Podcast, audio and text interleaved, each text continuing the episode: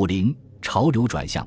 但是，除了有心理价值之外，占领巴格达对协约国还有着非常重要的战略意义。占领巴格达之后，莫德的军队就能够与当时在波斯西北部的俄国部队会合。协约国在控制了巴格达后，就可以立即彻底的封锁住通往波斯、阿富汗、印度和俄国的中亚的路线，这将使得印度的军队可以被调遣到其他地区。莫德正向底格里斯河上游推进，而俄国部队则从西方逼近。但是，如果俄国部队要参与占领巴格达的行动，那就需要与莫德保持密切的联络，这并不容易，因为所有的信息都必须要兜一个大圈才能送达。从莫德的角度来说，信息必须先送到伦敦，然后到圣彼得堡，最后经过俄国和高加索地区才能到达波斯。俄国国内紧张感日益增长，也已处于革命的边缘，武装部队的士气也因此日显低迷。曼彻斯特卫报的菲利普·普赖斯报道说，一九一六年的秋冬，黑暗的力量正在加强对俄国的控制，统治者和被统治者之间的隔阂日益扩大。唯一的问题是大爆发何时来临？然而，当莫德将军开始向底格里斯河挺进时，他却对此知之甚少。起初，尽管他的军队人数比土耳其人多出近四倍，但是进军却缓慢异常。敌人指挥有力，英军在每一步都遭遇了强烈的抵抗。每个士兵都知道，顽强的土耳其步兵在防卫方面非常了不起，他们绝好固守，阵地的准备十分充足。事实上，在接下来的三个月里，英军一直试图将土耳其人驱赶出去，最后获得了不少于四枚维多利亚十字勋章。但渐渐的，莫德的高超战术和人数优势开始显现出来。一九一七年二月二十四日，空中侦察显示，土耳其人已经开始从库特撤退。但即便如此，他们的后卫仍在激烈的战斗着。因此，在英国人进入城镇之前，大部分土耳其士兵都能够顺利逃走。汤森德库特投降之辱，现在终于报仇雪恨了。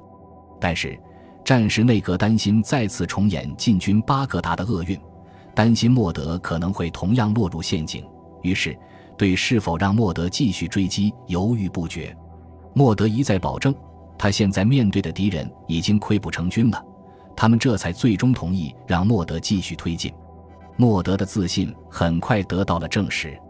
三月十日，也就是从库特向北进军六天之后，英军在前沿阵地观察到巴格达上空出现了一种奇怪的红色光芒。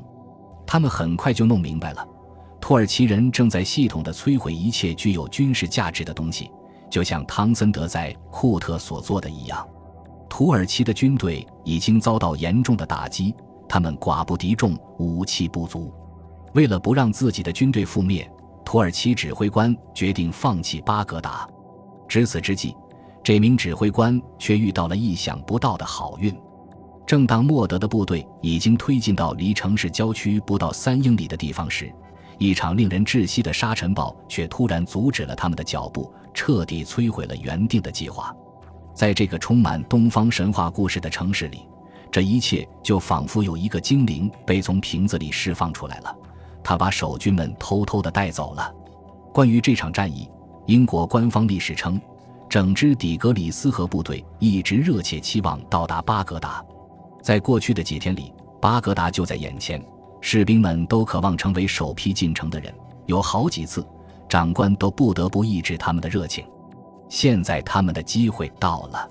三月十一日清晨，苏格兰高地警卫团的士兵占领了火车站。仍未竣工的柏林巴格达铁路的终点站，并报告说该城市好像已经是个空城了。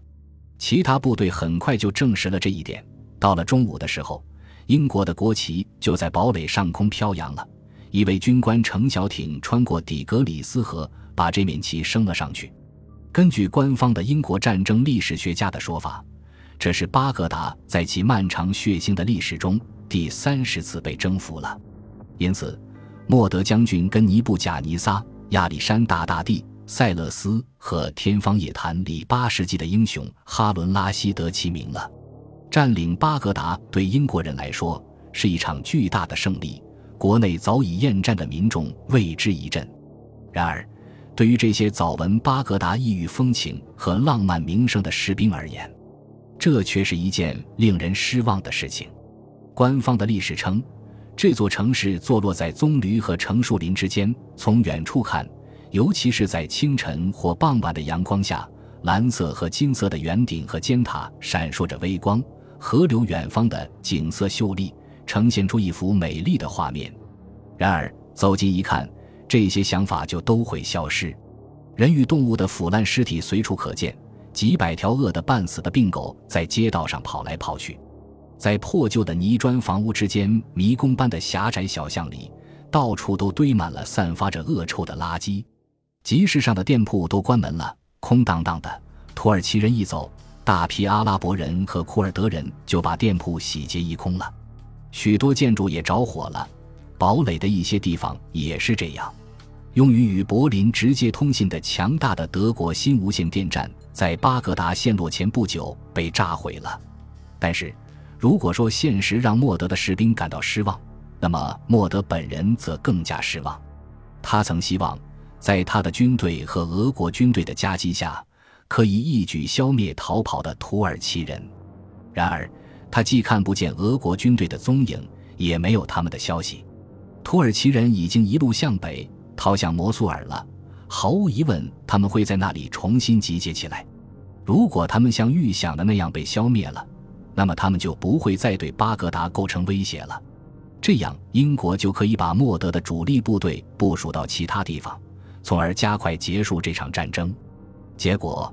莫德不得不告知伦敦，他必须保留自己的全部力量，这样才可以向北追击这些土耳其人，以免他们带着增援再次试图夺回这座城市。巴格达被奥斯曼占领了那么多年，其沦陷沉重地打击了恩维尔因加里波利和库特之胜而极度膨胀的自尊心。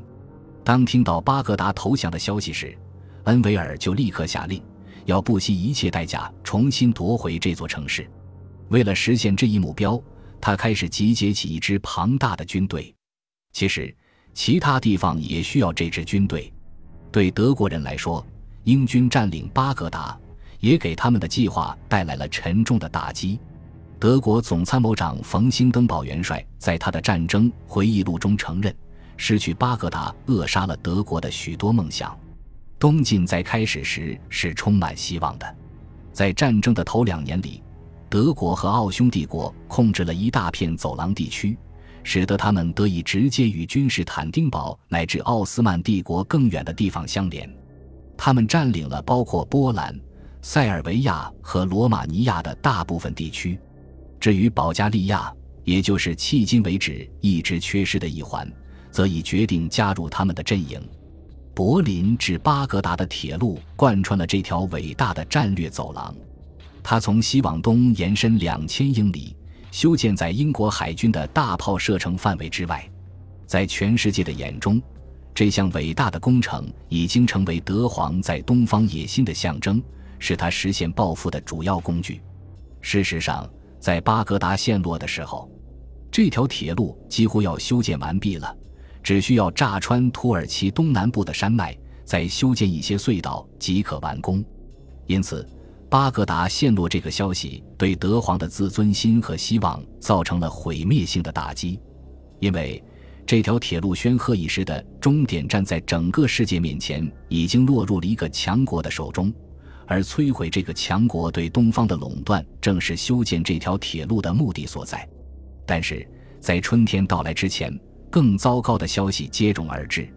此时，协约国已经开始意识到，就目前情况而言，他们不可能指望彻底赢得这场战争的胜利。由于西方战场出现了血腥的僵局，他们最终将被迫进行和平谈判，而这可能只会为德国提供一个急需的喘息空间。现在只有一件事能够真正使天平向协约国倾斜，那就是拥有庞大的人力。财富和其他资源的美利坚合众国参与到战争中，但到目前为止，威尔逊总统和美国人民都没有表现出任何作战意愿，尽管他们乐于为英国及其盟友提供军火和食品。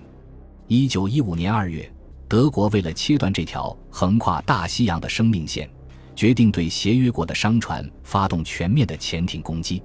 那年五月，英国卢西塔尼亚号客轮被击沉，一千一百九十八人丧生，其中包括一百一十四名美国人。威尔逊愤怒万分，德国人勉强表达了歉意，并同意对遇难者家属进行赔偿。柏林方面还承诺。只要这些客轮不试图逃跑或进行抵抗，德军就不会在没有任何预警并确保非战斗人员生命安全的情况下将其击沉。在此后的一段时间内，袭击变得更具有选择性，但还是继续有美国人丧命，而这又引发了美国新一轮的警告，而德国则进一步做出承诺。本集播放完毕，感谢您的收听，喜欢请订阅加关注。主页有更多精彩内容。